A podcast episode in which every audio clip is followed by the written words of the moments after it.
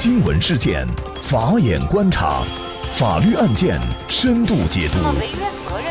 传播法治理念，解答法律难题，请听个案说法。大家好，感谢收听个案说法，我是方红。今天呢，我们跟大家来关注同学聚会后死亡，二十七人全部被判担责。那么接下来的这个事情呢，是根据中国普法报道，事情呢是发生在去年的二月二十号的晚上。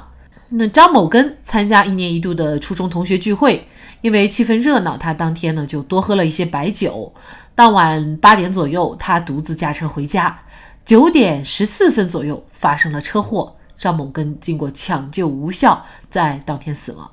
经过公安交警部门的调查，张某根是醉酒以后驾驶，负事故的全部责任。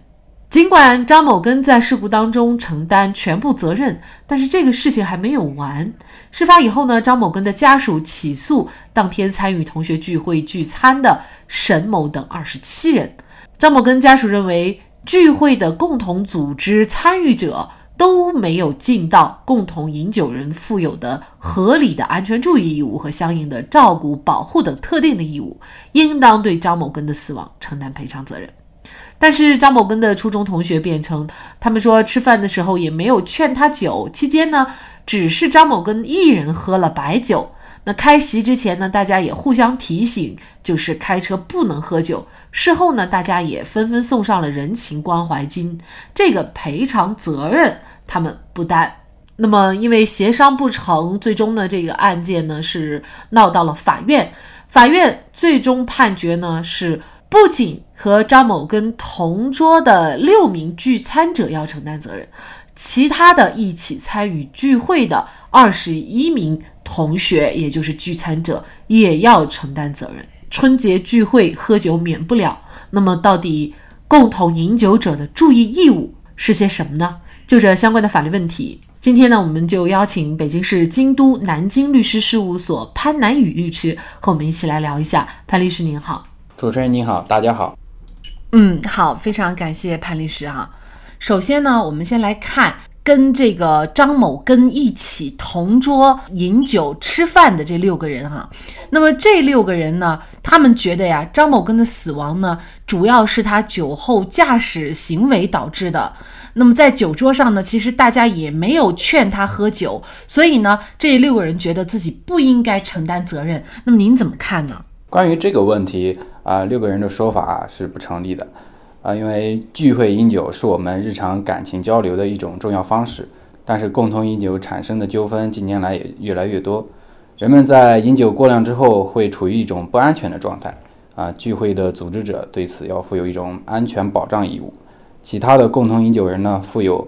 善意提醒、照顾、护送的注意义务。共同饮酒导致事故发生的，它是一种过错责任。依据民法典第一千一百六十五条的规定，啊，应当以共同饮酒人是否违反了注意义务来判断他们是否有过错。啊，本案中与张某根同桌的六个人啊，在喝酒时候即便没有劝酒的行为，但在聚会结束之后，他们从自身的常识和社会经验啊，就足以判断出张某根他已经处于了醉酒状态啊，没有办法自己开车回家。那么他们就负有必要的注意和协助义务啊，要劝阻张某根酒后不要驾车。啊，并为他提供其他安全的交通方式，比如说帮忙找一下代驾啊，帮他打辆车等等啊，把他安全的送回到家中。很显然，本案同桌的六个人呢，并没有履行上述的义务啊，不仅并没有劝阻他酒后驾车，还放任他自己开车离开，对张某根醉驾身亡呢，具有一定的过错啊，是应该承担相应的侵权责任的。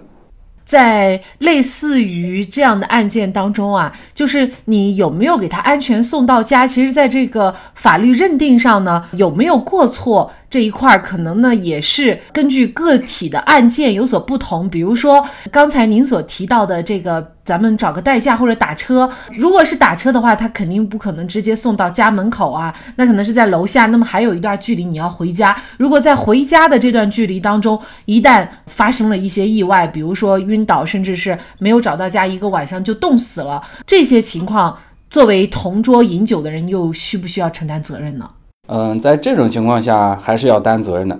啊，因为我们注意到这个案例中啊，公安机关他已经认定张某根是醉驾啊，这不同于一般的酒驾，因为张某根他已经处于了一种严重的醉酒状态。啊，已经失去了对自己行为控制能力的一个情况下啊，共同饮酒人呢，他就负有一个将他送到医院里就医或者把他安全送回家的一个义务，呃，帮忙找代驾啊，打辆车。啊，仅仅是共同饮酒人履行了自己安全送达义务中的一种工具或者方式啊，并不意味着把张某根送上车之后啊，这个义务就当然发生了转移啊。共同饮酒人还是应当一起陪同啊把张某根啊送到医院或者送到他们家里面，安全的托付给医护人员或者家属之后，这个责任和义务呃才会发生转移啊。因此，帮忙找代驾打车，嗯。到了站点或者回家的途中发生了意外，啊，其他的饮酒人呢还是要承担责任的。呃，同桌的这六个人承担责任呢，我们我们从法律上、呃法理上，我们大家还是理解的。但是还有其他二十一名同学，也就是他们根本也就没有跟。张某根同桌，甚至可能这其中有一些人呢就不知道张某根他已经是醉酒了，可能连张某根有没有喝酒，他们可能也不知道啊。包括张某根怎么走，什么时候走，可能这些人也不清楚。那么你在这种情况下，是不是也要担责呢？其他二十一名同学呢，也是要担责任的，区别在于同桌和非同桌，他们之间的过错责任大小是不一样的。呃，比如说普通的宴会啊，比如。婚宴等，呃，邻桌有可能是陌生人，大家都不认识。但是本案的特殊情况就在于啊，啊，二十八个人都是初中同学啊，那么大家之间都有一个强烈的信赖基础啊，不同于其他的聚会啊，不能仅仅以是否同桌的一个空间标准来衡量有没有责任。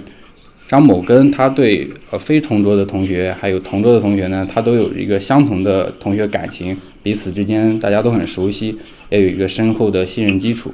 在这个基础之上，非同桌人呢是也理应对张某根，嗯，有着一个关心、提醒和注意的义务。只是相较于同桌而言，合理的注意义务可以酌情减轻，但也并不是绝对没有。至于有那个同学说自己不知道张某根醉酒，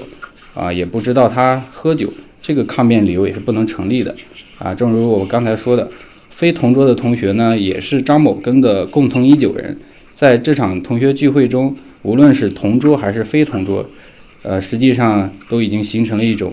喝酒后要相互照顾的义务。每一个人都应当合理预见到其他人喝酒后就会有造成损害的一个可能性，进而就要履行善意提醒啊，防止危害结果发生的义务啊。因此啊，有同学说自己不知道张某根喝酒。啊，醉酒，这恰恰证明了他没有合理预见到张某根已经醉酒了，更加没有履行劝阻照顾的注意义务，那么主观上就存在了一个疏忽大意的过失，就需要承担相应的赔偿责任。也就是说呢，如果大家彼此相熟、彼此认识的话。不论是不是在同一桌，只要在整个的这个吃饭的过程当中，都要对彼此承担一定的这个注意义务啊。那么我们再举一个例子，比如说呢，这个农村里摆宴席，这一个村子的里里的人，应该说大家也都比较熟悉。那么呢，是不是对于其中有一个人，假如喝酒喝醉了或者喝多了，其他人也是要尽到跟这二十一名同学相应的这个责任，否则的话也要承担，因为。为这个醉酒人的一个安全或者是死亡来承担相应的责任呢？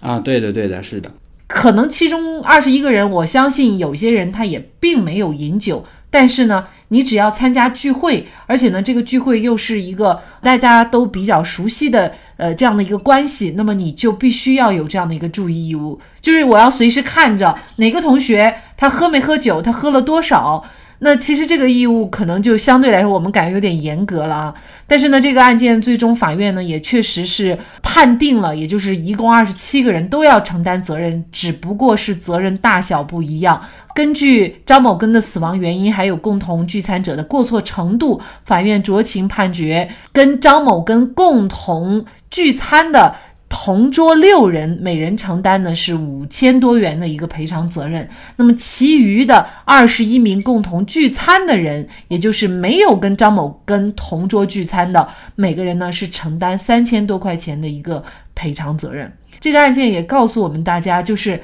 到了年底，那么聚会呢，很多同学也好，同事聚会也好，只要是大家彼此熟络的，都要。有一定的这个注意，那么这个注意义务要尽到什么样的情况才能够免责呢？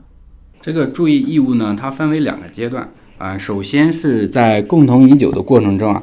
宴会的组织者他是负有提醒在场人你要适量饮酒的一个义务，不能喝得太多啊。其他的一起喝酒的人呢，他也不能强行的劝酒罚酒啊。比如说我们经常会听到喝酒的时候，你会有人会说。你不喝就是不给我面子之类的话，这就属于劝酒，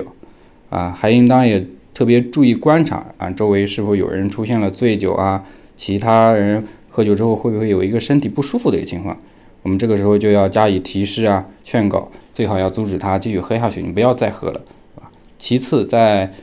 聚会结束之后呢，如果发现饮酒人处于一个醉酒的危险状态，其他的共同饮酒人呢，也应当尽到最大限度的提醒照顾。啊，护送的义务，比如说要劝他不要再酒驾了啊，第一时间联系他的家属啊，甚至把他送到医院去就诊，或者把他安全的送回到家里面等等啊，总之就要使这个醉酒人呢处于一个安全的状态。其他一起其他人在喝酒的时候有一个劝酒啊、罚酒这些行为呢，他的一个救助义务，嗯，将来可能会更大。